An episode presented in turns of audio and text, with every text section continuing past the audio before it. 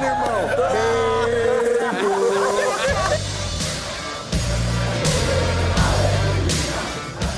Sinalizou, não subiu nenhuma plaquinha de acréscimo, absolutamente nada.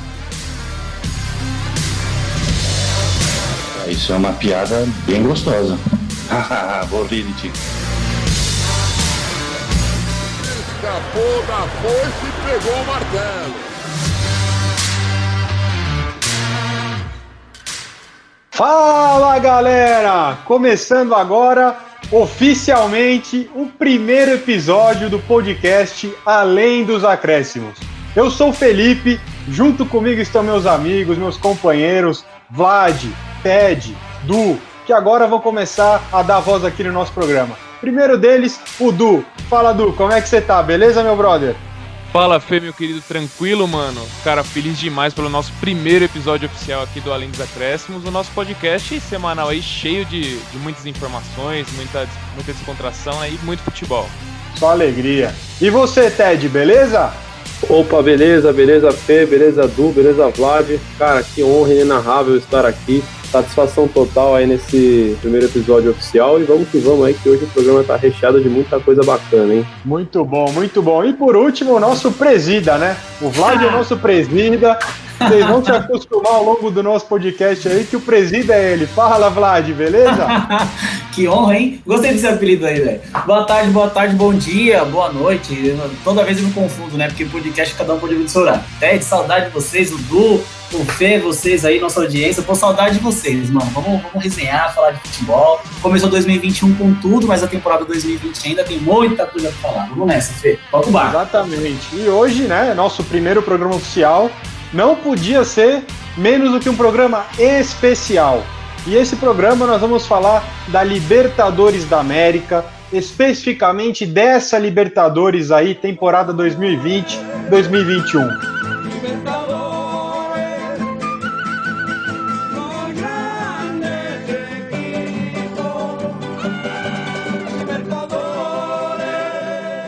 Falar da campanha dos finalistas, vamos comentar da semifinal, trazer uns dados, fazer uma comparação aí do histórico de finais entre os dois finalistas, o confronto entre eles. Vamos aí fazer até uma brincadeirinha, um 11 contra 11, quem leva melhor, quem vai estar tá um pouquinho em vantagem, na nossa opinião, para essa final. Né? Vamos gerar aquele debate. E aí, uma final no Maracanã, sem torcida, mas uma final brasileira ao mesmo tempo, é bacana, não é?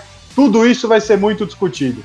Então, para a gente começar aí, dar o nosso pontapé inicial, vou começar, vamos começar falando das campanhas, né? Aí o Santos, o Palmeiras tiveram aí um caminho, é, não, o Palmeiras nem tão difícil, podemos dizer assim, se bem que sofreu muito no segundo jogo da semifinal. O Santos já pegou alguns times com um pouco mais de tradição. E vamos debatendo aí. Então vou começar aí com o Du, falar um pouquinho da campanha do Verdão aí, campanha do Palmeiras, Du. Como é que foi a campanha do Palmeiras? Cara, a campanha do Palmeiras nessa Libertadores foi, assim, espetacular até chegar à semifinal, claro. Chegou na semifinal com a segunda melhor campanha da história da Libertadores. O, semifinalista com o segundo melhor aproveitamento em pontos. Como você disse, o Palmeiras teve confrontos tidos como mais fáceis em relação ao Santos, né? Caiu num grupo com Tigre, Bolívar e Guarani do Paraguai. E, e o Palmeiras ele, ele passou na, na fase de grupos com cinco vitórias e apenas um empate. Nas oitavas ele enfrentou o Delfim, e ganhou os dois jogos. Na ida ganhou de 3 a 1 e a volta goleou por 5 a 0 o primeiro time com expressão, assim que o Palmeiras pegou um pouco maior, foi o Libertad do Paraguai.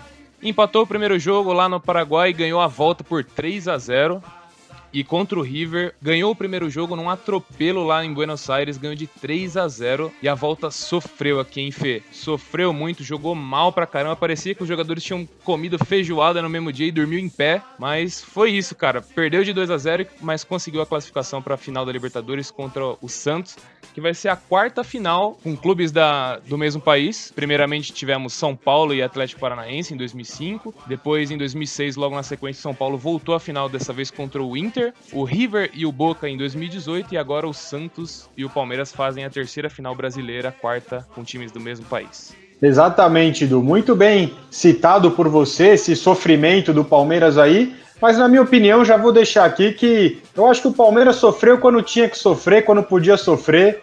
Acabou colocando muito debaixo do braço esse resultado aí, correu muito risco. mas acabou dando tudo certo.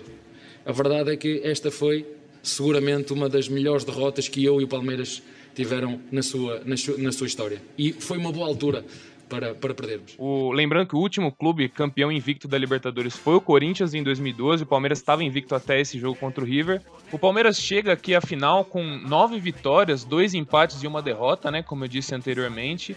E, e, o Palmeiras em 12 jogos, olha só, fez 32 gols. É o segundo melhor ataque da competição atrás, justamente do River, que eliminou na semifinal, né? Tomou apenas seis gols, junto com o Boca, é a melhor defesa da competição. Exatamente, é. A gente vê aí que realmente abusou da sorte aí enquanto pôde na, no segundo jogo da semifinal, né? A gente vê que é bem difícil vazar a defesa do Palmeiras e o Santos deve ter trabalho. Agora que já falamos da campanha do primeiro finalista, vamos falar da campanha do segundo finalista, né? O Santos aí teve um grupo com Defensa e Justiça da Argentina, com Delfim do Equador e contra o Olímpia do Paraguai. O Santos ficou em primeiro lugar do grupo com 16 pontos, com 5 vitórias e um empate. Aí veio aquele sorteio lá do mata-mata e nas oitavas de final o Santos de novo pegou um adversário lá do Equador, pegou a LDU. O primeiro jogo lá na, da, contra a LDU foi lá no Equador. O Santos venceu por 2 a 1 um belo resultado. E perdeu quando pôde perder, assim como o Palmeiras na semifinal. Perdeu na Vila Belmiro de 1 a 0 e segurou aí a classificação para as quartas de final. Nas quartas de final veio o Grêmio, confronto brasileiro, confronto difícil. Lá no Sul, já achei que o Santos já começou a ser um pouquinho superior ali. Foi um a um, mas onde o Santos perdeu bastante chance também. E na volta na Vila Belmiro, um massacre, né? Não sei se vocês acompanharam o jogo aí, mas logo com 10 segundos, 11 segundos, o Santos já fez 1 a 0 Foi um 4 a 1 que o Grêmio não viu a cor da bola foi um massacre. Vocês acompanharam o jogo? E aí, Vlad, você acompanhou? O Santos surpreendeu muito, é, pelo menos eu, né? Surpreendeu se for é, contar antes da Libertadores, porque ninguém imaginava que o Santos fosse jogar desse jeito, né? E na minha visão também jogou mais que o Grêmio nos dois jogos. Jogou em, em Porto Alegre, é, o empate, mas, mas jogou mais, né? Na minha visão, o Santos jogou mais, jogou em cima do Grêmio, assim, me surpreendendo. E no jogo da Vila foi, como você bem disse aí, foi um massacre. Foi o Santos, o Santos dominou o jogo do começo ao fim. É, assim como fez também na, nas semifinais contra o Boca Juniors, que a gente pode falar daqui a pouquinho, né? E, e o interessante, né, pra gente fazer uma comparação aí, o, o Santos no caminho de mata-mata enfrentou todos os, os clubes que ele enfrentou são campeões da Libertadores. O LDU campeão em 2008, o Grêmio nem se fala é tricampeão da Libertadores, o, o, Boca, e agora pega o Palmeiras campeão de 99, que durante a sua trajetória enfrentou somente o River Plate, que é campeão. Exatamente, exatamente, muito bom ponto. E você, Ted, acompanhou esse jogo das quartas, esse primeiro confronto brasileiro do Santos aí na Libertadores? Fala, Fê, é, acompanhei sim, cara. É, foi um pouco do que você falou, né? Já no jogo lá em Porto Alegre, é, o Santos demonstrou ser um time muito, muito sólido né, naquela partida. Um time que, apesar de muita molecada, parece que já criou um casco aí, de certa forma, uma experiência para jogar esse tipo de competição, né? Só também com um treinador tão experiente que tem, né? Mas o Grêmio foi ali, digamos que prejudicado, né, com aquele pênalti, entre aspas, né, polêmico, marcado já nos acréscimos do segundo tempo a favor do Grêmio. Senão já ia vir com a vitória lá direto para Santos. E aqui na Vila eu acho que é, é indiscutível, né? Qualquer comentário aqui é, é chovendo molhado, o Santos deitou para cima do Grêmio, aí o Renato realmente viu que o Grêmio não apresentava naquele momento o melhor futebol do Brasil, né? Aí vocês veem o time do Guardiola, veem o time do Mourinho e falam, nossa, mas que futebol bonito. Bom, ali até o Steve Wonder. E aí, passando essas quartas de final, esse primeiro confronto brasileiro aí que o Santos teve nessa Libertadores, veio o Boca Juniors.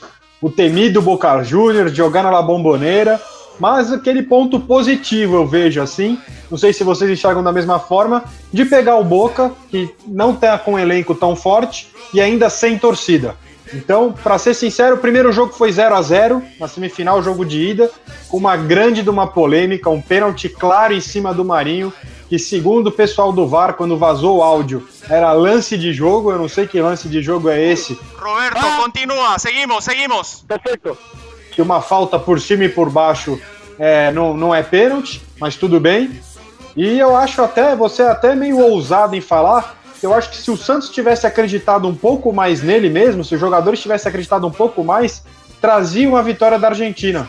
Porque eu não consegui ver o Boca ser superior em nenhum momento. No jogo, no segundo jogo da semifinal, que eu vou falar agora, aqui na Vila foi 3 a 0 pro Santos, foi outro massacre. O Boca Juniors, acho que quando estava 3 a 0 já, o Boca chegou uma hora na área lá, deu um monte de chute. O João Paulo, para mim, está se mostrando um excelente goleiro do Santos. Pegou, foi rebatendo em todo mundo. Mas assim, tanto na ida quanto na volta, o Santos foi bem superior e fez por merecer é, essa chegada à final aí.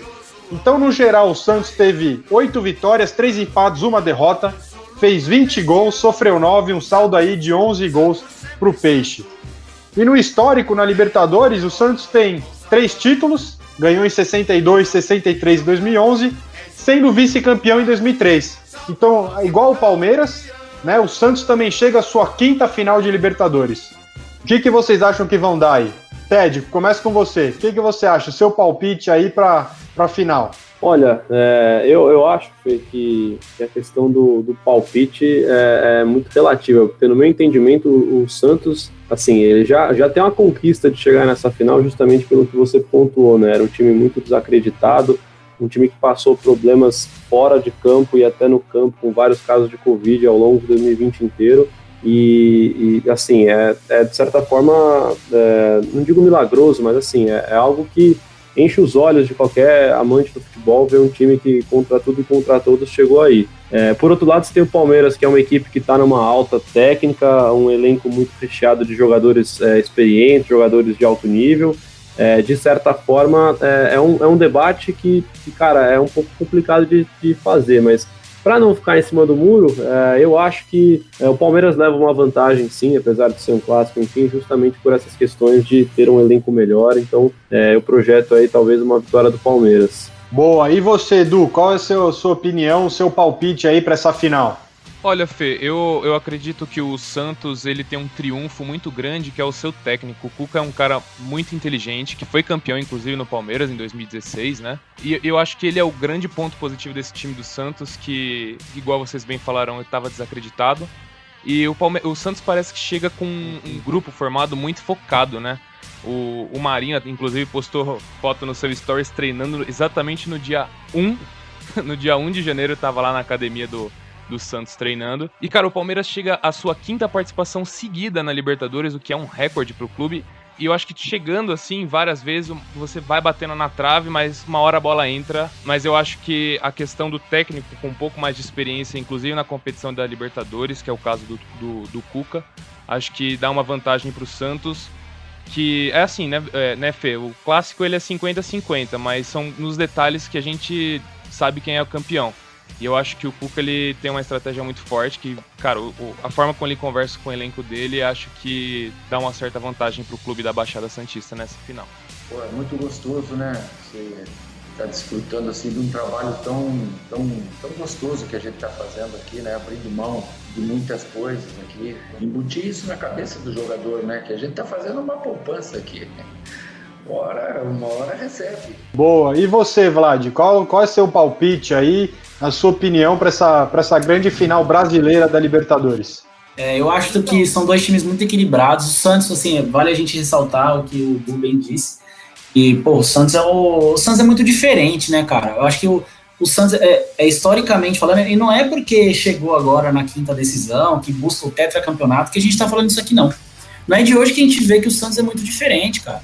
A, a, o Santos é sempre desacreditado, nos últimos anos o Santos não faz grandes investimentos, e sempre faz campanhas assim de, de tirar o chapéu. O Santos foi vice-campeão brasileiro ano passado. Se eu não me engano, ano retrasado foi terceiro lugar. O Santos está sempre ali figurando entre os primeiros e, e, e, nunca ninguém bota muita fé no Santos. A impressão que tem é que o Santos, as, os outros, os rivais nem têm, entre aspas, medo do Santos. O Santos nunca é dos mais temidos. Então, assim, é, sempre coloca os meninos, eles dão conta do recado. É, que até pela história do clube, o torcedor abraçar é mais fácil para a molecada lá, né? E é por isso que eles conseguem revelar tanta gente. Dito isso do Santos, esses elogios que acho que a gente vai fazer. E o Palmeiras é, é o contrário, né? O Palmeiras eu, eu vejo como esperado. Uh, estaríamos surpresos se o Palmeiras não tivesse ali entre os quatro, entre os, os oito principais times da América. É, tudo bem que não investiu tanto essa temporada como investiu nas outras últimas, né? Mas o Palmeiras tem sido uma potência é, no futebol brasileiro de 4, 5 anos para cá, então o Palmeiras já é sempre esperado, né? Porém, Palmeiras sempre esperado e o Santos a zebra, teria tudo pra gente dizer aqui que o favorito é o Palmeiras, né? É, eu acho que o favorito é o Santos, pelo que vem jogando. Eu acho que o Santos tá jogando muito mais que o Palmeiras. As semifinais disseram bem isso. Tudo bem que o River Plate tem time melhor que o do Boca, mas o Santos jogou mais do que o Palmeiras, né? É, então acho que o Santos é favorito por isso, porém, acho que a pressão é muito maior que o Palmeiras. Então, se eu tiver que, que opinar o que eu acho que vai rolar, é, eu acho que o Santos vai, vai levar essa, essa Libertadores aí, apesar de, obviamente, o clássico é clássico e vice-versa, né, como vocês bem disseram também, que não, não vou ficar surpreso se o Palmeiras levar. Eu acho que, que o Palmeiras é mais pressionado por ter essa questão de, tipo, a, a torcida cobra muito a obsessão e tal, e os investimentos dos últimos anos, como eu disse, o Palmeiras está sempre sendo uma potência. O Palmeiras tem mais pressão e menos futebol é, hoje. Então eu acho que o Santos leva essa aí, rapaziada. E, e, um ponto importante, né, Vlad, é, ressaltando bem o que você falou da comparação entre os dois times, o interessante é a gente ver a base do, do Palmeiras e a base do Santos, né, chegando numa final. Sim, exatamente. Isso é muito legal, né? Que tanto o Santos quanto o Palmeiras também. Verdade, verdade. O Palmeiras. É, aí uma, uma, uma, um lado bom do Luxemburgo, né? Que foi bem criticado. Realmente o Palmeiras não jogava. O que eu quero falar é o seguinte: futebol não é uma ciência exata que você bota e vai sair um time.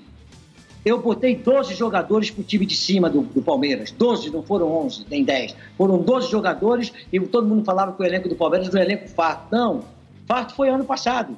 E mantendo o time liderando a Libertadores, mantendo o time campeão paulista e dentro do brasileiro normal. Parabéns ao Palmeiras, parabéns ao treinador que está lá, mas eu também não tenho dúvida se eu tivesse continuado, o rendimento viria, porque a minha história, ela mostra isso. É, eu penso, penso e concordo com tudo que vocês disseram, né?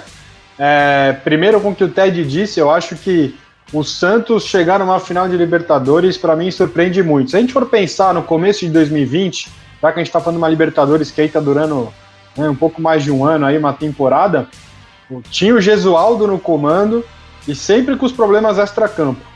Foi o Cuca chegar, em um mês ele começou a ajeitar o time, o Santos se classificou. Tudo bem que o Gesualdo só conseguia bem na Libertadores, era engraçado isso.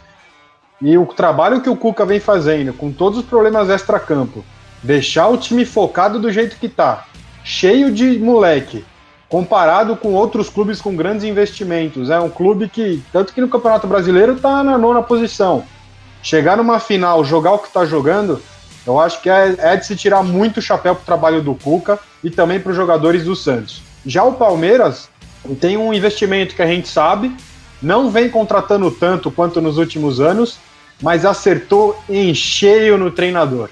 O Abel pegou um trabalho do, do Lucha, que, com todo respeito ao Lucha, eu sou fã do Luxemburgo dos anos 90, sou fã da pessoa do Luxemburgo, mas hoje eu acabo vendo o Lucha muito mais como um coach motivacional, podemos dizer assim, do que o treinador mesmo. Ele até conseguiu o título paulista, mas assim que o Abel Ferreira chegou no Palmeiras, o trabalho, a crescente do time é absurda, faz por merecer essa chegada na final. A minha forma de pensar é, é muito clara. É, acredito sempre que o melhor de mim está para chegar. Uh, acredito sempre que tenho que ser a minha melhor versão de todos os dias. Acredito que tenho que ajudar os meus jogadores, tenho que servir da melhor maneira o clube, uh, juntamente com a minha equipe técnica, dando o melhor de mim. Não, não gosto de fazer comparações, uh, porque eu não trabalho com o trabalho dos outros, dependo do meu trabalho, depende dos meus jogadores. E eu vou muretar aqui, eu estou muito em cima do muro. Eu acho que uma final dessa, desse tamanho, acho que é capaz os dois times se respeitarem muito e vai ser aquilo o detalhe. Não pode perder chance. Assim como falando da semifinal, que o Du comentou o segundo jogo do Palmeiras, o Rony recebeu uma bola sozinho e tentar driblar o Armani.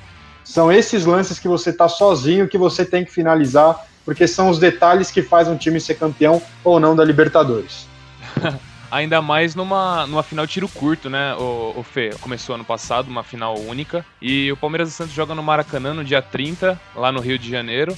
Você vem do mata-mata de jogos de ida e volta e você chega numa final disputada sem torcida, num campo neutro. Um jogo só é bem mais, bem mais complicado de você traçar uma estratégia assim é boa, Du. É, eu, eu, eu não sei. Eu acho que time por time, o que vem jogando, eu acho que o palmeirense está se segurando muito nesse segundo jogo da semifinal aí e esquece que a campanha inteira foi foi assim, pegou o time, ah, no time sem tradição, um time que nunca foi campeão da Libertadores, mas a gente sabe muito bem que tem muito time que se enrola aí com esses, com esses clubes que não têm tradição e nunca foram campeões da Libertadores.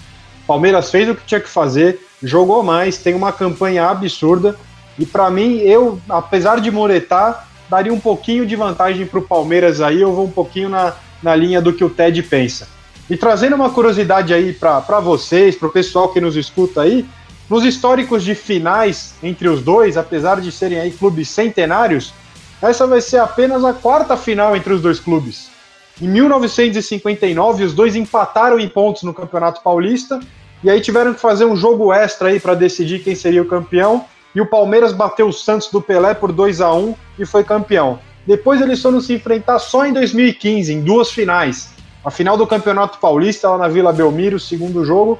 O Santos levou a melhor nos pênaltis e também nos pênaltis, também em 2015. Mas agora pela Copa do Brasil, o Palmeiras reverteu o resultado do primeiro jogo lá na Vila Belmiro. Foi 2 a 1 1 a 0 para o Santos na Vila, 2 a 1 para o Palmeiras no Allianz Parque e o Palmeiras sagrou campeão da Copa do Brasil em 2015. Então aí em três finais que já disputaram, Palmeiras venceu duas, o Santos venceu uma.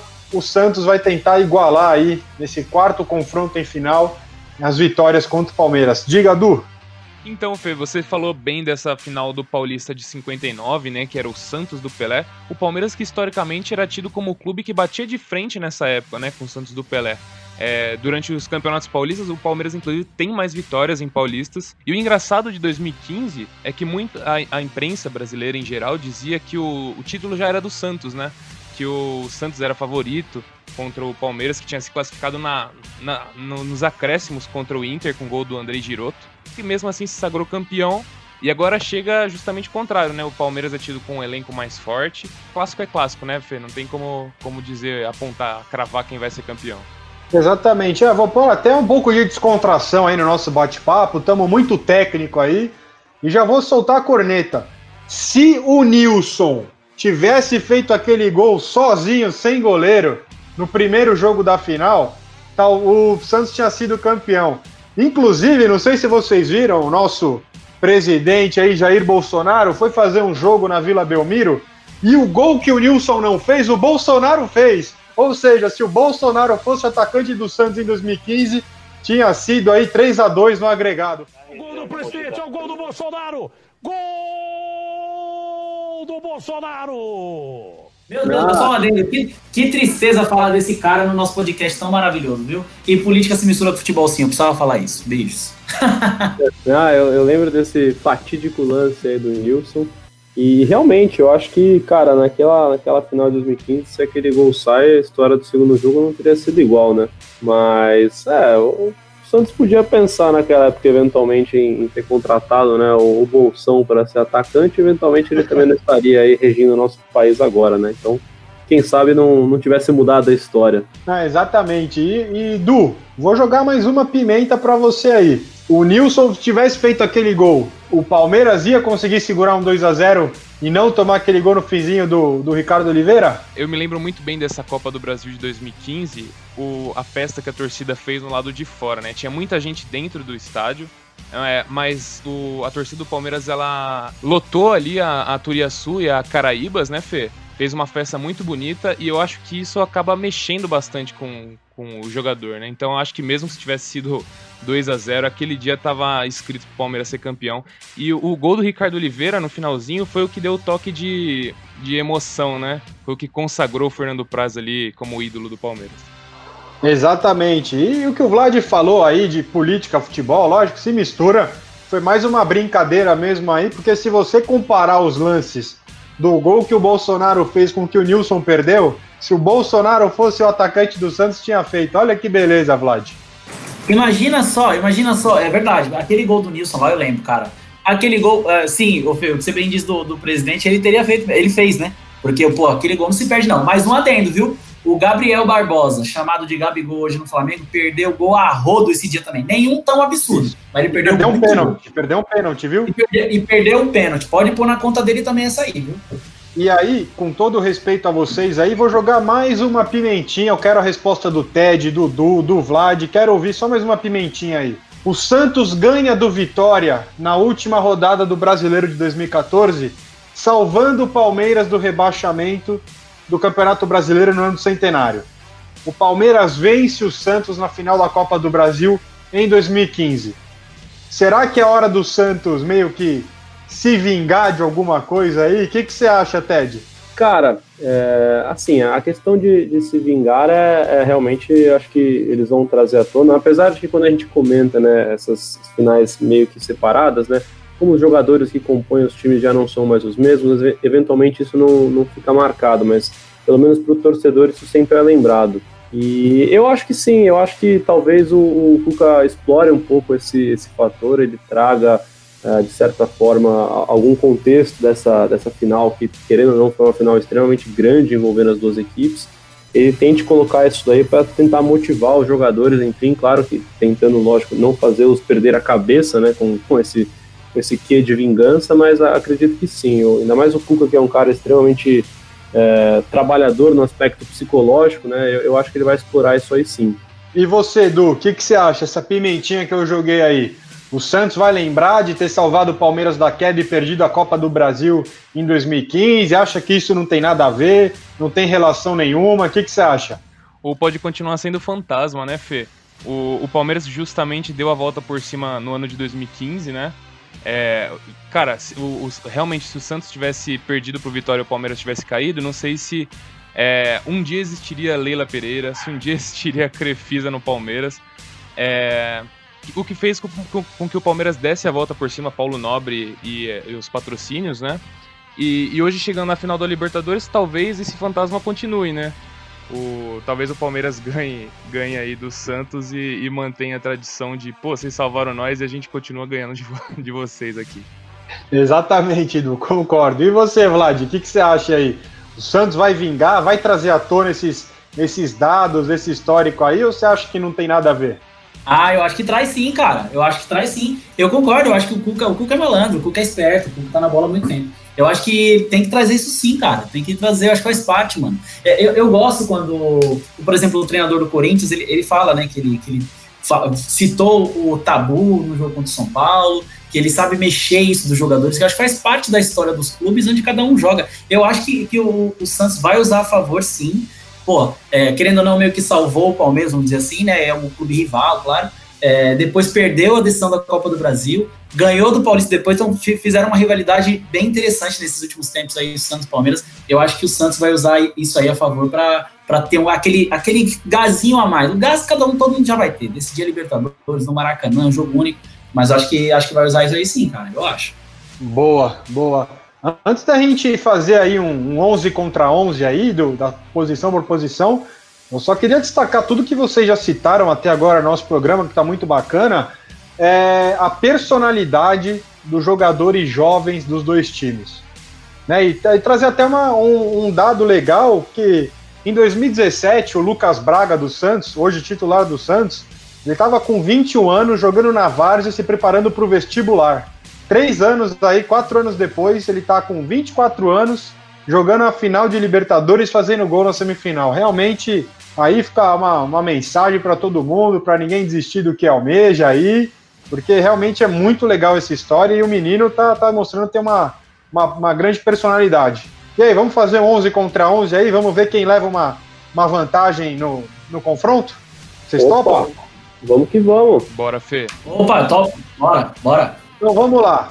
Eu vou falando aqui, é, posição por posição, jogador por jogador, e vou perguntando quem vocês acham, beleza? Então vamos começar pelos goleiros. Vamos aí na formação 4-3-3, que é mais ou menos o que a gente viu aí que os times podem, conseguem jogar e vem se escalando.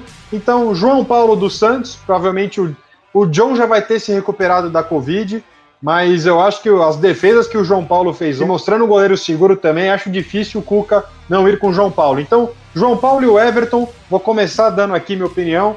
Eu acho o Everton mais goleiro, acho o goleiro do Palmeiras hoje o melhor goleiro da América do Sul. E você, Vlad? Olha, eu, eu concordo também. Eu acho que fui pego de surpresa. O me chamou primeiro W, né?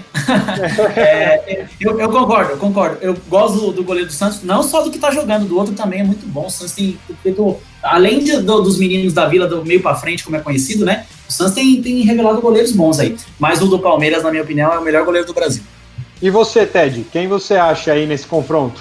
Ah, para mim, o Everton. Tem jogado muito, muitas temporadas. É, para mim, é indiscutível. E você, Edu? O, o John, se eu não me engano, ele jogou a ida, né? A ida da, da semifinal da Libertadores lá no La Bombonera. Aí, aí já na volta do Brasileirão entrou o, o João Paulo. Mas, mas, realmente contra o Everton, campeão olímpico, não tem como, cara. Ele é um goleiro muito seguro. É, é muito difícil ver ele nervoso debaixo da trave. E, e eu também acho ele o melhor goleiro da América atualmente. E já passo a bola para você mesmo, Du. Nem, nem, nem multa esse microfone aí. Lateral direito, Pará e Marcos Rocha. Quem que você acha? O, o Pará que tá ali em busca do seu tri também, né? Ele, é, ele que é bicampeão da Libertadores pelo Santos e pelo Grêmio, né?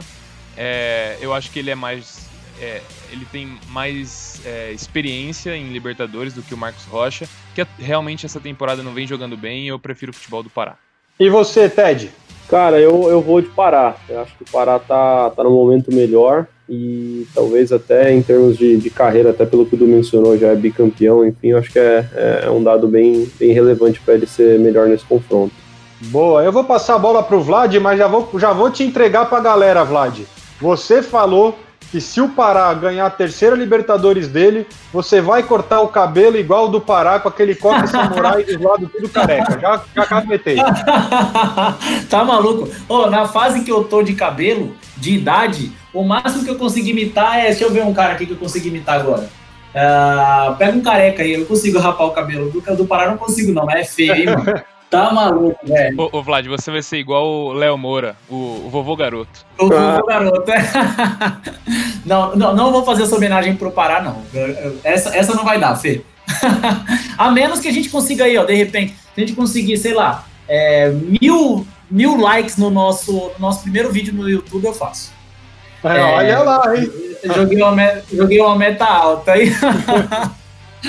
É, por enquanto, para quem tá começando, né? É, não, para ser curto e grosso, meu voto também é. Mano, é de, desculpa, mas é, é doída essa votação aí, hein, velho? Com todo respeito aos dois laterais, eu, eu não gosto do Severino. Ah, ele é a cara do Severino, né? O do Palmeiras. o cara crachá, é igual? O cara crachá, igualzinho, mano. É.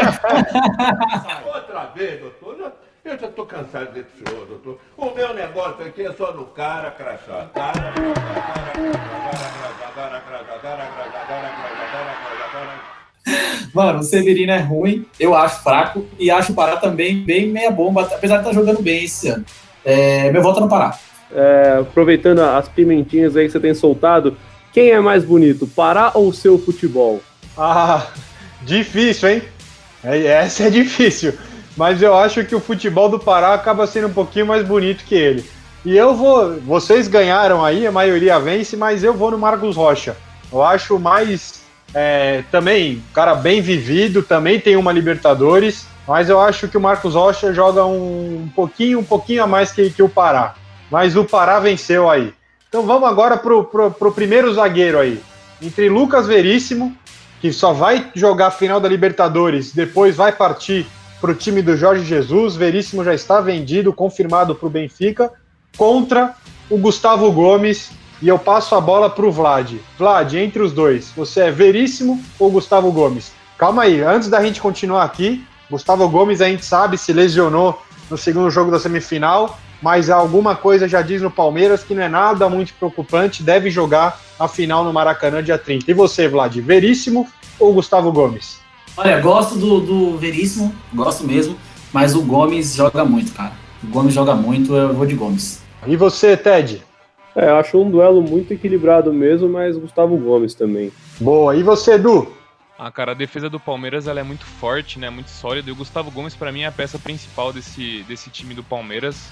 É, eu voto nele também. Para mim, é o melhor, melhor zagueiro da, da América do Sul.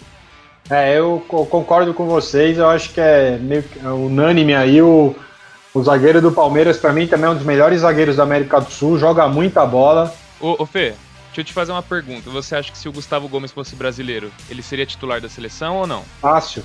É só o nosso ilustríssimo, que eu sou muito fã, Adenor Leonardo Bach, o Tite, que eu sou um fã, assim, que é um dos poucos caras que eu gostaria de, de dar um abraço, conversar e tirar uma foto, mas a gente sabe que ele anda lambendo muito sabão. Seria até legal se a Dove patrocinar a seleção brasileira, porque o Gustavo Gomes, se fosse brasileiro, ele iria ser titular da seleção, mas o Tite ia chamar o Thiago Silva. Fica só uma brincadeirinha aí, mas não dá, né?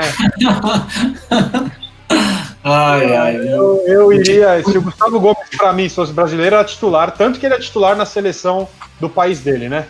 Pra mim também, e só pra dar mais uma conectada no Tite, ele ia fazer isso mesmo, viu, se o Gustavo Gomes fosse brasileiro, porque ele levou o Paquetá, que fez um gol na temporada inteira de 2019, que não era nem titular do Milan, e não leva o Marinho, que tá comendo a bola aí há seis meses? É, exatamente. E aí a gente vai pro, segundo duelo aí, entre Luan Pérez e o Alain Pereur ou o Luan. O que, que você acha, Ted, entre, entre esse, esse duelo aí? Ah, você trouxe aqui a questão do segundo duelo da zaga, o terceiro duelo seria pronunciar em Pereur, né? Mas pensando aqui na, nessa disputa aí, é, cara, eu, eu tenho a impressão que o Luan Pérez do Santos ganha esse duelo, seja com o Imperiur ou com o Luan, tá? Acho que o, o, o Luan teve algumas falhas recentes aí no Palmeiras, uh, o Luan Pérez junto com o Veríssimo faz uma dupla boa, então comparando ele com os outros dois, eu acho que ele tá em vantagem. Bacana, e você, e você Vlad? Cara, essa é difícil, hein? Peraí, quem que o Du votou? Ted votou no Luan Pérez, do Santos. Ah, boa, vou com ele, também acho. Luan Pérez melhor, vou ser mais rápido, também acho. Também acho. E você, Du? A própria torcida fala que o Luan tem uma certa dificuldade quando se trata de mata-mata, né? Mas eu acredito que nesse último jogo, quando ele entrou substituindo o Gustavo Gomes, cara, ele fez uma partida muito, muito boa, né? É claro que o Palmeiras ainda acabou tomando um gol depois que ele entrou, mas é, ele, no final ali o Palmeiras conseguiu segurar bem. Eu, eu acho que se for o Luan, o Luan vence essa, essa disputa justamente pela temporada que ele faz, cara. Que a temporada que ele faz no Palmeiras é muito boa. Mas o Imperiur, o Imperiur é difícil, né, cara? Ele fez três jogos pelo Palmeiras só. Uma pela Libertadores, na, a ida e a volta da Libertadores, e uma pelo Brasileiro, cara. É, concordo. Eu também acho difícil a gente analisar o Imperiur aí, mas entre Luan Pérez e Luan, apesar de eu achar que o Luan evoluiu muito desde a chegada do Abel, o Luan vem tendo uma melhora assim no, no Palmeiras. Eu acho que o Luan Pérez está um pouquinho só na frente do, do Luan, estamos falando hoje, nesse momento, né? Até a final aí tem mais duas semanas, aí a gente vai ver na, na grande final. Mas eu também iria de, de Luan Pérez falando por hoje, né? Achei uma partida dele, inclusive, contra o Boca Juniors na Vila Belmiro, uma partida bem, bem segura. E vamos para a lateral esquerda, entre o Felipe Jonathan dos Santos e o Vinha. O que, que você acha, Du? Ganha o Felipe Jonathan ganha o Vinha? Cara, o Vinha ele foi o melhor atleta do Uruguai no, na temporada passada. Ele chegou no Palmeiras e já assumiu a titularidade, né? Ele é um ótimo lateral. O Felipe Jonathan, ele também tá jogando, fez uma temporada incrível, cara. É, é realmente bem difícil, mas eu, eu acho que o meu voto fica com o Vinha dessa vez. Boa, já vou adiantar meu voto aqui também. Eu acho que o Felipe Jonathan tá jogando muita bola, mas o Vinha é, para mim, é, é, mais jogador, é mais lateral e ataca muito bem. É, inclusive fez o, o terceiro gol do Palmeiras lá na Argentina, que acabou até ajudando, né, pelo segundo jogo da semifinal. Meu voto é no Vinha também. E o seu, Ted? É, eu vou, vou de Vinha também. Acho que tem, tem mais qualidade, até mais regularidade também. Acho que o Vinha vence essa batalha. Boa. E você, Vlad? Mesma linha de vocês, amigos. Vinha. Excelente. E agora vamos para o meio de campo. Nossos três do meio campo. Primeiro volante, MM Alisson. MM Alisson dos Santos.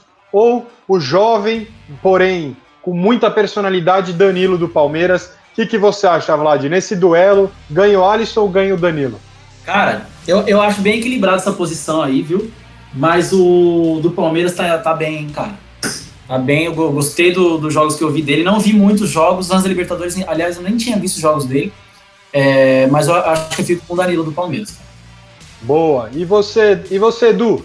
Cara, o, o, Danilo ele é um ótimo jogador realmente. Só que essa última, esse último jogo, essa semifinal contra o River Plate, jogo de volta, ele fez um dos piores jogos que eu já vi dele com, com a camisa do Palmeiras. É, eu senti ele muito nervoso, sentindo um pouco da pressão. E o. Diferente do Alisson, que saiu vídeos até dele fazendo é, ali uma, uma, um diálogo antes do jogo, né? Antes da, do, do, jogo contra o Boca lá no La Bombonera. E, cara, ele mostrou uma confiança, uma personalidade que eu acho que é o que une o time do Santos. Então, meu voto dessa vez vai pro, pro Alisson. Rapaziada, não importa onde a gente tá. Não importa onde a gente tá e contra quem a gente vai jogar. O que importa é quem a gente é. A gente só tá onde a gente tá porque a gente não ligou quando quiseram colocar a gente embaixo da tabela. Quando falaram que a gente não ia classificar, a gente não ligou para isso. A gente só foi o que a gente é! E o que, que a gente é? Vencedor! A gente é família! Boa. E você, Ted, entre o Alisson e o Danilo? É, eu sigo um pouco a linha de raciocínio do Dudu. Eu acho que, assim, os dois estão num bom momento. Eventualmente o Danilo pode até estar num bom momento. Mas a experiência do Alisson eu acho que pesa nessa, nessa ponderação. Então eu acho que eu vou de Alisson também. Boa, é. Meu voto vai no Alisson também. Acho que já, já é um pouquinho mais rodado o Alisson e, e a experiência ajudou o Santos a chegar onde chegou também. Então, acho o Danilo um excelente jogador, com muita personalidade, mas nessa disputa aí, é, eu, vou, eu vou de Alisson também. Os, agora, os outros segundo volante, vamos lá. Entre o grande Diego Pituca, que inclusive fez um gol na semifinal, contra Zé Rafael ou Patrick de Paula. Já vou dar meu voto aqui, hein? Eu vou de Zé Rafael. Acho que o Zé Rafael tá jogando muito, tem uma finalização excelente. Ele já era para mim o melhor jogador do Palmeiras com o Luxemburgo e conseguiu manter e evoluir um pouco mais com o Abel Ferreira. Então, já dou meu palpite, eu vou de Zé Rafael. E você, Ted? Eu também, Fê. Eu, eu gosto muito do futebol do Zé Rafael. Eu acho que ele é um dos melhores meias do Brasil. Na, no que faz, ele, ele realmente é exemplar. Gosto muito do futebol dele. Eu acho que vou de Zé Rafael aqui. Boa. E você, Vlad? Então, eu vou na, vou na contramão de vocês de novo. É, mas dessa vez eu vou argumentar um pouquinho. O Zé Rafael joga muito. Eu gosto muito do, do, estilo de jogo dele também. Concordo com vocês. Mas não sei, cara, não me passou uma boa impressão contra o River, viu? Eu acho que ele sentiu demais o jogo. Ah, o argumento que vocês deram do Alisson agora, eu vou usar para esse meu voto. Eu, eu achei que a impressão, não só ele, né, com metade do time do Palmeiras, é, sentiu demais o jogo com o River, eu acho. É, você olhava a fisionomia do, do, Zé Rafael, que é um cara que eu esperava, de repente, que entregasse um pouco mais no momento decisivo do, do torneio, como era, é, diferente do Pituca. É, o Pituca eu gostei do jogo dele, das semifinais. Ontem, inclusive, como o Fê bem disse, fez gol. É, e, e, tem gente que fala ah, só o gol, né? Para mim, o gol nunca é só, né? O cara faz um gol numa semifinal de campeonato, assim, e fez o primeiro gol do jogo que abriam mais o time do Boca, enfim, faz uma diferença grande. Então meu voto hoje vai pro, pro Pituca. Boa. E você, Edu? Lembrando que aqui a gente está na dúvida entre Zé Rafael e Patrick de Paula, né? Mas mesmo assim eu ia dizer Rafael. E você, Edu? É, o, o, esse ponto que o Vlad levantou ele é muito importante, né? O time do Palmeiras realmente sentiu demais a volta da semifinal e o, o futebol que o Zé Rafael apresentou ele foi, foi bem feio. Mas a temporada que o Zé Rafael vem fazendo é muito, muito boa, né? O Vanderlei colocou ele de segundo volante parece que no elenco do Palmeiras ele se achou. Se achou ali naquele, nessa posição. E, e, contra o Pituca, que eu gosto muito do futebol do Pituca, eu prefiro mais o Zé Rafael mesmo. E se fosse o Patrick de Paula, também votaria no Patrick de Paula, porque é, ele surgiu no Campeonato Paulista, ele fez o gol contra o, o, o Corinthians na final, né, de pênalti, fe, é, fechando o derby. E, e, cara, eu vejo ele jogando, ele tem uma tranquilidade para dominar aquela bola, cara. É, é, é, assim, fora de brincadeira, eu, eu, vejo poucos jogadores com aquela calma é, jogando partidas tão decisivas. Então acho que eu votaria em qualquer um dos dois do, do segundo volante do Palmeiras. Boa. Se fosse, se fosse, o Patrick de Paula, meu voto mudaria. Esse, esse moleque é sinistro, joga muito. Boa, boa. E vamos agora do, do último, né? Os últimos meias aí. O Lucas Braga, que eu citei, que eu trouxe a curiosidade dele, com o Gabriel Menino. Antes de passar a bola para vocês, já vou dar, dar a minha opinião aqui. Hoje, o Gabriel Menino, além de estar tá sendo chamado pelo Tite, está jogando muito com o Abel Ferreira. E a primeira partida do Palmeiras lá da semifinal, lá na Argentina contra o River, de menino ele não tinha nada, hein? Essa foi uma bosta, mas tá, tamo aí. Então, o Gabriel El Ninho é, mudou o jogo lá na Argentina. Tudo que os argentinos fizer, faziam contra os brasileiros, ele fez a favor do Palmeiras, cavou uma expulsão, provocou e jogou muito. Então, pelo que vem fazendo esse, esse moleque, eu vou de Gabriel Menino para fechar o meio-campo aí. E você, Edu? O, o, Gabriel Menino, cara, desde que ele subiu, jogou o, o Paulista, também vejo uma tranquilidade muito grande nele. E foi o que levou ele para a seleção, cara. Foi o que levou ele para a seleção e, e estar no time titular numa final de Libertadores, acho que não é para qualquer um. Eu também volto, volto no Gabriel Menino. Boa, e você, Ted? Ah, eu, assim, vou só ressaltar o Lucas Braga, um excelente jogador, uma temporada mágica, mas é, vou de Gabriel Menino também, melhor momento, e é o que você falou, né? De menino não tem nada. Essa foi maravilhosa, hein? E você, Vlad? ah, cara, é, é... Só pra. Eu não posso deixar de dar uma cornetadinha, né? Eu já falei outra vez. Eu acho que o Gabriel Menino joga muito. Para mim, dos moleques do Palmeiras, é, o melhor é o Patrick, mas o Gabriel Menino joga muito. Eu acho que não merecia a seleção brasileira ainda. É, mas dito isso, é, ele joga, ele joga bem, tá jogando muito bem. O jogo que ele fez em Buenos Aires foi um absurdo. Ele parecia um cara de 35 anos. É, então meu voto é nele sim. Dei uma conectada para votar nele, mas a conectada precisava dar. Boa. E agora vamos aí para os três da frente, né? Primeiro duelo aí entre Soteudo e Gustavo Scarpa. Entre os dois, Ted, quem você acha que leva uma vantagem aí? Estaria nesse. É, é o melhor no momento para essa final. Olha, para mim aqui, Soteudo com uma boa margem. Hein? Acho que o futebol aí do baixinho realmente é tá muito em alta, tá jogando demais. O Scarpa até passou por um momento aí de, um pouco de contestação na torcida do Palmeiras. É, o Soteudo, para mim, é uma válvula de escape gigantesca para o Santos. Boa, e você, Vlad? Soteudo e Scarpa?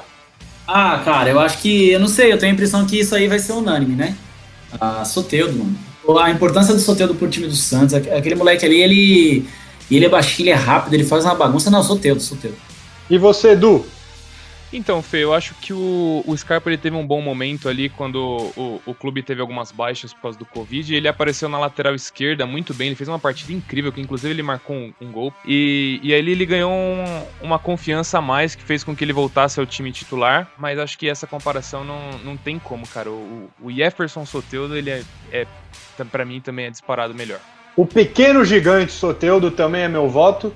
E vou até deixar aqui uma cornetada no Scarpa, viu? Se vocês me permitem. É, realmente ele melhorou sim, quando jogou de lateral, fez um golaço contra, contra o Ceará na Copa do Brasil, fez gol contra o Libertar no jogo da volta no Allianz Parque, mas ele foi sacado no, no, no intervalo do jogo contra o River aqui no Allianz Parque, e assim, ele para mim ele tá muito assustado. Para mim o Scarpa não é mais um cara que não tem uma experiência, já é um pouquinho rodado. E na hora que o Palmeiras vai para intervalo, tomando 2 a 0 do River, e a câmera filma Scarpa, uma cara de quem tá em choque, tá em outro mundo, sei lá. Eu achava que podia ser um pouquinho mais comprometido, e nesse duelo, até porque o Soteudo, além de jogar bem, fez um golaço contra o Boca Juniors no segundo jogo da semifinal, então concordo com vocês três, o Soteudo leva essa. Tem que ficar de boa. Independente do que eu fizer, você tem que Vai, ficar de boa. Você tem que ficar de boa. Só fica de boa. Entendeu? O, o, Gustavo Scarpa ele tá com abstinência de traquinas, mano. Ele tá faltando traquinas. Ah, no, entendi. Na, então, no se ele for pro Atlético é Paranaense, ele vai ter o Walter lá para ajudar ele com isso. e vamos para o, a outra ponta. Marinho e Rony. Marinho jogando muito e o Rony, Rony Rústico, segundo o grande Théo José. A Cajadão Filmes apresenta a estranha história de Rony Rústico e Também que teve uma crescente aí, para mim, os dois que vão brigar pelo título de Rei da América. Ted, Marinho e Rony. Quem, quem, qual é o seu voto? Boa, Fê. Eu, eu guardei esse comentário para essa disputa. Eu acho que esse aqui talvez o duelo mais equilibrado, tá? Talvez o Rony, o principal jogador aí do, do Palmeiras nessa Libertadores, o Marinho talvez o do ano no Santos. É, eu, eu vou de, de Marinho, tá?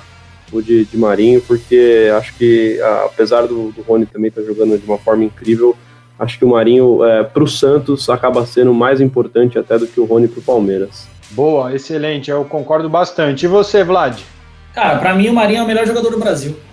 Simples assim, sucinto. Não, depois do Gustavo Mosquito, né? é, depois do Mosquito. É, não, não, é simples assim. Para mim ele é o melhor jogador do Brasil. Boa, e você, Du? Cara, é engraçado porque o, o Rony, ele é, tem uma grande diferença do Marinho, porque o Rony só joga mesmo a Libertadores, né? Parece que o Campeonato Brasileiro, a Copa do Brasil, ele, ele prefere ficar mais na dele. E, e na Libertadores ele se torna o Rony Rústico, cara. Seria o Borja? Hum, pelo amor de Deus, nem brinca. Trazendo o Borja, vai, vai ter o melhor elenco do futebol brasileiro e, para mim, o melhor time do futebol brasileiro. Eu peguei a discussão de vocês aí no início, discussão das mais saborosas. E foi tão caro quanto, né? Mas então, eu concordo com vocês quando vocês falam do, do Marinho, da temporada do Marinho, mas Pra mim, o Rony ele faz uma Libertadores impecável, cara. Eu acho que ele pode ser o cara que, que vai desequilibrar essa final. Se ele tiver mesmo com, com sede de, de ser campeão, acho que ele pode ser o cara da final e, consequentemente, ganhar o Rei da América. Então, meu voto vai para ele. Boa. É, eu vou de Marinho também. Apesar de achar que também outro que com a chegada do Abel Ferreira evoluiu muito, esse cara é o Rony. Mas o Marinho, pela temporada que vem fazendo 2020-2021, o que ele vem jogando é, é meio que indiscutível. Eu acho que o Marinho realmente é a peça-chave do Santos, é onde o time sente uma segurança também nele. Então eu vou de, de Marinho, que está jogando muita bola. Vou fechar o centroavantes. Caio Jorge pelo lado do Santos e o Luiz Adriano do Palmeiras. Eu já vou deixar aqui o meu palpite, já falo agora, você sucinto também anos luz na frente, Luiz Adriano. E você, Edu? O, o, o, Luiz Adriano, ele é um cara bem decisivo, né? Apesar de eu, de eu não ser o maior fã do futebol do Luiz Adriano, eu acho que ele é bem decisivo. Fez o gol da final do Paulista, né? E ele fez muitos gols importantes, é um dos artilheiros do Palmeiras na temporada. Então, meu voto também é pro Luiz Adriano. Boa. E você, Ted? Ah, aqui também Luiz Adriano. Acho que já, já ficou um pouco mais desequilibrado. Luiz Adriano, com certeza. Boa. E você, Vlad? Pra mim também é Luiz Adriano, ele joga muito, cara. Muito, muito, muito, muito. Luiz Adriano. Boa. E agora pra gente encerrar aí, os técnicos, né? Inclusive os técnicos que fazem um trabalho excepcional. O Abel, que pegou um Palmeiras um pouco com desconfiança, né, que até, até então tinha perdido para o Curitiba no Campeonato Brasileiro ali em casa de 3 a 1 que hoje é o lanterna do campeonato, e pegou um time com. Agora tá dando uma arrancada absurda, tá jogando muito bem. E o Cuca, que a gente citou muito bem também aqui nesse episódio, que faz um trabalho espetacular no Santos. Já vou deixar minha opinião e passo para vocês. Por conta de tudo que envolve, dentro e fora de campo, tudo que está conseguindo fazer, o meu voto é no Cuca. Eu acho que o Abel está fazendo um trabalho excelente e é um cara que, assim, o brasileiro tem que ter mais olhar positivo para o Abel Ferreira, porque ele vem fazendo um trabalho excepcional. O Palmeiras, com o elenco que tem, tá jogando o que sabe que pode jogar, mas o que o Cuca faz com todos os problemas de salário, não poder contratar, chegar numa final de Libertadores, eu acho que o trabalho do Cuca é de tirar o chapéu, então meu voto é no Cuca. E o seu, Ted, o seu voto aí pro treinador? Olha, é exatamente o que você comentou. É até difícil chamar o Cuca de treinador nessa temporada, porque ele foi presidente, foi dirigente, foi treinador, foi pai, foi tudo na mesma temporada e acho que isso sintetiza um pouco do, da minha opinião. Acho que aqui o Cuca também leva vantagem em relação ao Abel. Boa, e você, Vlad? Cara, eu concordo com vocês também. Dois baitas trabalhos, né? Claro, mas o Cuca tá. Acho que tá tirando mais de menos. Boa. E você, Edu? O, o Abel ele chega e, e, mostra que o Palmeiras ele pode jogar bonito. É o diferença do, do que estava sendo o Palmeiras no primeiro semestre. Acho que o Abel ele mudou muito a cara do, do Palmeiras. E eu acho ele um técnico muito humilde, cara. O, a declaração que ele deu no final do jogo contra o River Plate, a, assumindo que o Galhardo é um técnico melhor que ele, que os jogadores deles têm mais experiência, mas que ele soube ganhar na estratégia, acho que foi uma, um, uma virtude muito interessante que a gente pode observar no, no Abel. Mas é igual eu falei no início do, do podcast, né? Eu acho que o Cuca ele é a, a, principal personagem dessa, dessa final. Acho que ele pode ser o cara decisivo. Então, o meu voto é pro Cuca, mas com muitos, muitos aplausos pro Abel. Boa. Então, no, num total aqui, ficou bem equilibrado. Tivemos seis jogadores do Palmeiras nessa escalação aí. Então, o Everton, Gustavo Gomes, Vinha, Zé Rafael, Gabriel Menino e o Luiz Adriano, contra cinco do Santos, que foi o Pará, Luan Pérez, Alisson, Soteudo e Marinho, mais o técnico Cuca. Então, temos aí, na nossa opinião, um confronto que tem tudo para ser muito equilibrado, né? A gente não colocou muito alguém na frente do outro. E vou fazer uma pergunta para vocês aí, uma pergunta que eu fico pensando muito quando eu vi que a final ia ser Santos e Palmeiras. Minha dúvida é: se o Palmeiras ganhar a Libertadores e o Santos perder, fica o Cuca ou deixa o Cuca aí? Olha, Fica o Cuca. Deixa o Cuca aí, não. Fica o Cuca. Ah, então, então beleza. Então não teremos aquele abraço pro Cuca, é isso. N numa temporada que já caiu o Pinto no Vasco, né? É, exatamente. É uma maravilha. Ah, eu, eu, até diria que se eventualmente o Cuca vence essa Libertadores, é, o Cuca tem que ter um contrato vitalício com o Santos, né? Eu não sei se, eventualmente o torcedor Santista concorda, mas é, o que ele fez esse ano não foi nem tirar leite de pedra, ele tirou vinho de pedra. Ah, exatamente, concordo. E ainda, aí vou fazer uma outra pergunta agora de forma séria para vocês. Se o Cuca vencer essa Libertadores com o Santos, ele entra no hall aí, um top 3 de maiores técnicos da história do Santos? Na, na, minha opinião, sim. E merecia até uma estátua, só que aí eu, eu, já vou deixar minha opinião aqui, que a estátua tinha que ser careca e colocar um cabelo de boneca em cima da estátua. É a pior coisa que existe. Dói demais. Até dei risada de um cara que me chamou de cabelo de boneca. E você, é. Vlad, Ed, vocês acham que ele entraria nesse hall aí de, de top 3 ou até o melhor técnico da história do Santos? Ah, eu acho que sim, cara. Eu acho que sim. Eu acho que o Cuca, se ele ganhar essa Libertadores aí, ele vai estar tá com certeza entre os maiores técnicos da história do Santos. Até porque se a gente for falar, né, gente, o Santos, é, como eu falei antes, o Santos ele é, é um time diferente, cara. Eu acho. A, a gente costuma, por exemplo, você fala do Corinthians de 2012, vamos lá, a gente fala o Corinthians do Tite, né? Ah, se a gente fala do, do Palmeiras de 92, 93, a gente fala do Palmeiras de Luxemburgo. Né? A gente fala de São Paulo do Tele Santana. O Santos, a gente não vê tanto isso. É o Santos do Robinho, é o Santos do Diego, é o Santos do Neymar. Normalmente são jogadores, né? É, porque o Santos ele tem, ele tem isso mesmo. Ele, ele, tem jogadores, normalmente da base, que, que, é, que, que protagoniza, que, que decide, que, enfim, que encanta muitos jogando, enfim. É, e eu acho que essa é a primeira vez, de repente, posso, posso estar me enganando, Santos de Pelé, né? É, óbvio, não podemos esquecer isso. Eu acho que é a primeira vez que o Santos pode ser campeão e a gente pode falar o Santos de Cuca. Talvez o Santos do Marinho, mas acho que vai ser mais o Santos do Cuca. Então acho que o, o se o, o, Cuca levar esse título, ele tem tudo para ser, de repente, o maior treinador da história do clube, sim. não, sei se, não sei se ficou claro a, a, as analogias sim, que eu quis fazer, eu acho que ficou, acho que ficou bastante. O Santos ele tem esse, esse, diferencial. A gente nunca fala do técnico, a gente sempre fala dos jogadores, que normalmente no campo são absurdo. E esse ano é mais o coletivo mesmo. É, e até pegar o gancho nisso, é o que você falou, né? O Santos ele é, de certa forma, consagrado por ser um time cujos protagonistas, na maior parte das vezes, são jogadores. E, e o protagonista dessa campanha do Santos, com certeza, né? Você pontuou bem do, do Marinho, mas é, muito provavelmente é o Cuca, né? Então é, isso, isso, salienta cada vez mais essa pergunta do, do Fê. E eu acho que sim, Fê, eu acho que é, um, um, grande trabalho, é claro, a gente pode avaliar isso aqui até num, num outro programa, né?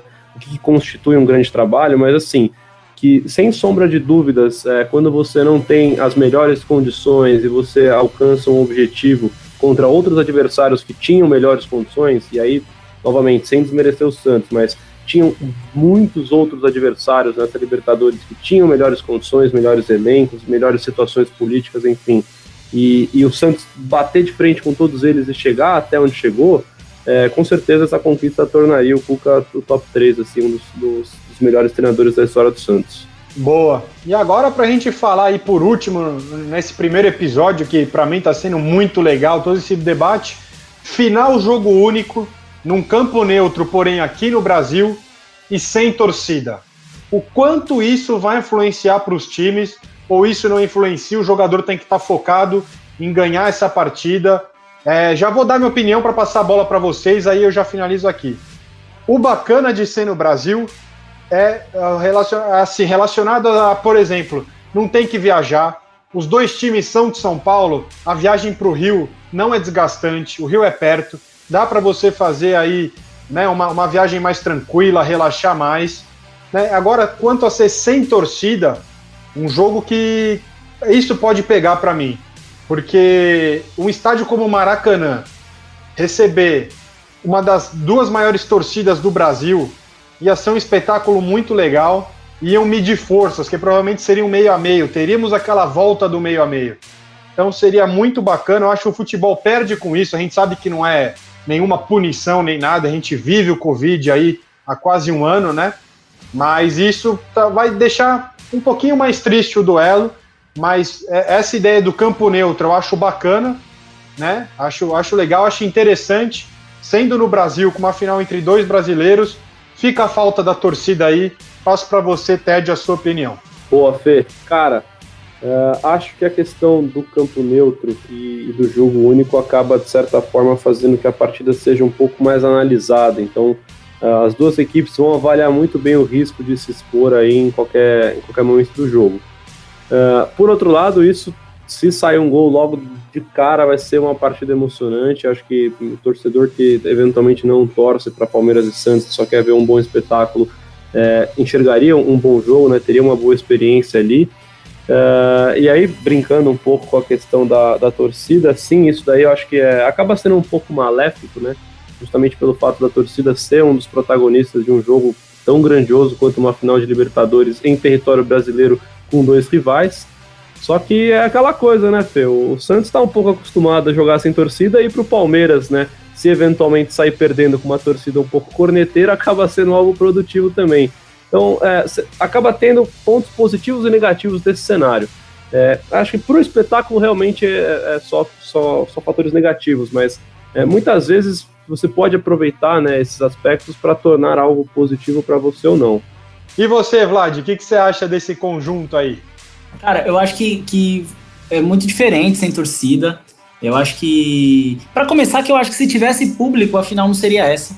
Eu acho que teria mudado algumas coisas aí. Talvez o Palmeiras ainda, ainda ficaria, o Santos eu tenho minhas dúvidas. Não sei se o Palmeiras também, na verdade, eu não sei como seria, mas acho que vai fazer bastante diferença em Maracanã. É, vazio, vai ser estranho, né? É, e acho que pode fazer diferença sim. Como vocês bem disseram, né? A torcida do Palmeiras tem fama de ser um pouco mais corneteira, uh, mais de, de, comparecer, né? Também tem fama de, de, ir ao estádio, né? A torcida do Palmeiras, assim, o Allianz Parque é sempre cheio, né? É, então eu acho que, que poderia ser para o bom e para o mal, é, se tivesse o público. Mas sem o público, acho que vai acabar sendo uma final não mais fria, que os caras têm muita vontade, tá? mas vai acabar sendo uma final onde vai, vai sobressair uh, apenas o campo. E para mim o futebol nunca é só o campo. Para mim o futebol ele, ele, se resume a, todo um contexto, inclusive a, ao torcedor, como o torcedor uh, participa do jogo ou não o time que tiver melhor preparado psicologicamente vai levar. É, e quando tem a torcida, faz muita diferença, porque nem sempre o que está mais preparado leva. Às vezes a torcida empurra muito, ou às vezes o cara tá, tá, tá motivado, tá empolgado, tá feliz, e o torcedor vai, aí o cara já brocha. Enfim, com o torcedor seria diferente, porque, é, como eu já disse, ele, ele vai mudando. O torcedor ele tem o poder, na minha visão, de mudar um jogo. Seja com uma vaia, seja com um aplauso no momento que o cara errou, enfim eu, eu acho que vai fazer diferença sim, mas não, não sei se alguém tem vantagem quanto a isso aí não.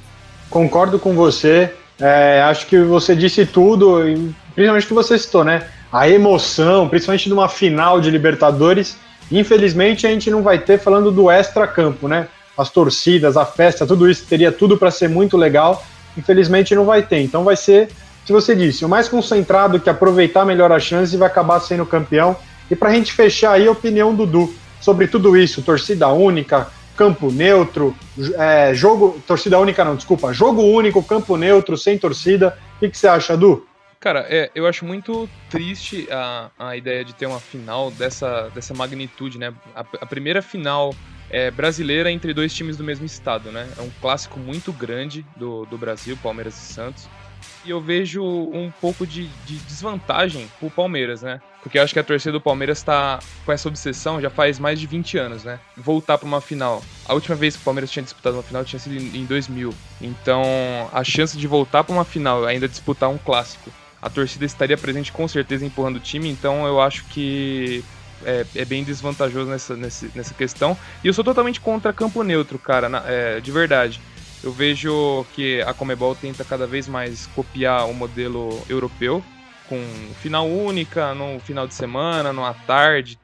Mas futebol aqui, futebol aqui sul-americano é diferente, cara. O, a sociedade da, da, da, América do Sul é diferente, né? A gente não consegue pegar um, um trem e estar tá no Chile para assistir uma final, igual foi ano passado, né? Então, eu sou totalmente contra campo neutro, mas é isso, cara. É o que a gente tem. Vai ser uma grande final, uma expectativa muito grande aí. É, na verdade, seria no Chile, né? Mas pelo, pelos protestos lá do, da população, acabou indo para o Peru a final. É, por esse lado eu até concordo com você. Eu acho que se fosse para imitar tanto assim o calendário europeu, que toda a América do Sul, todo o futebol da América do Sul tem um calendário igual ao europeu, até porque se a gente for pensar no Mundial de Clubes no ano normal, o europeu chega no Mundial no meio de temporada e o brasileiro chega, né? O time sul-americano, principalmente do Brasil falando, né? É, chega totalmente desgastado do ano inteiro de, de, de, jogos. Mas acho a ideia interessante. Acho que, que tem tudo para ser bacana. Vamos ver como vai ser no, nos próximos anos. Então, gente, encerrando o nosso bate-papo, esse primeiro programa oficial, com essa, com essa edição especial de Libertadores. Quero agradecer você, Du, Ted, Vlad. Quero agradecer você que nos ouviu. Se você quiser aí dar uma sugestão pra gente, dar aquela opinião, aquela cornetada, pode cornetar. Todo feedback é muito bem-vindo. Aproveito para convidar vocês para nos seguirem nas redes sociais, que nós vamos começar a alimentar mais agora. Nosso Instagram, nosso, nosso Twitter queremos criar também. Tam, temos um canal no YouTube, vamos disponibilizar lá o áudio no YouTube, se você preferir escutar. Então, pessoal, sigam a gente. Se quiser seguir nossos perfis pessoais também, já deixo aqui meu Instagram, underline Fe Belmonte, com B de bola e T no final. Qual é o seu Insta, Vlad, o presida? Fê Belmonte, você é louco, isso aí domina a rede social, hein? Ah, rapaziada, quem quiser me seguir lá, o meu é Vlad Alves16. Vlad com D mudo, Alves com S16. Segue nós lá e vamos falar de futebol também. Pode mandar mensagem que eu respondo. Não meto a perna não, igual o Fê. Excelente. E você, Ted, seu Insta? Opa, meu Insta é Dudu Underline Tedeschi, com SCH no final. Maravilha. E o seu Du? Grande Ted. O, o meu é du.fonseca, quem quiser também pode, pode conferir lá o meu perfil. E pode mandar mensagem, pessoal. Vamos falar aí bastante de futebol, vamos trocar uma ideia. Siga o nosso, arroba Além dos Acréscimos. E, e vamos que vamos, Fê. É isso aí. Então, um abraço para você que nos ouviu. Um abraço, Du. Fê, um abraço, um abraço para você, Vlad, pro Ted. Agradeço demais pela oportunidade de estar participando de mais um programa aqui com vocês, ainda mais falando de um tema tão interessante quanto é esse, né? A gente está muito ansioso aí projetando a final do, é, da Libertadores 2020 e 2021. E obrigado você que assistiu até agora. Fica aqui o meu abraço e até a próxima. Boa. Um grande abraço, Ted. Grande abraço, Vlad. Passo a palavra para você, Ted. E, gente, mais uma vez, muito obrigado por ter escutado esse podcast. Não deixem de nos seguir, não deixem de dar seu comentário, sua opinião, que todo feedback é muito importante. Até o próximo episódio. Tchau, tchau. Tá com você, Ted. Um abraço, um abraço, Vlad, um abraço, Du. Fui. Abração, senhores. Valeu aí por mais um programa espetacular. Agora o primeiro oficial. Vamos que vamos aí. Obrigado a vocês e deixem sugestões, hein? Valeu, galera. Valeu, galera. Até a próxima. Se Deus quiser, obrigado mesmo. Obrigado por vocês terem participado com a gente aí. É, como o e o Ted bem disseram, o Du também. Comentem nas nossas redes sociais. Dê a opinião de vocês, que é sempre muito bem-vindo. Até semana que vem. Semana que vem acho que não tem, vamos esperar um pouquinho, na verdade, para a gente poder debater bastante sobre Libertadores. Mas em 15 dias, no máximo, estaremos aí. Em breve, o nosso podcast será semanal. Abraço, rapaziada. Até a próxima.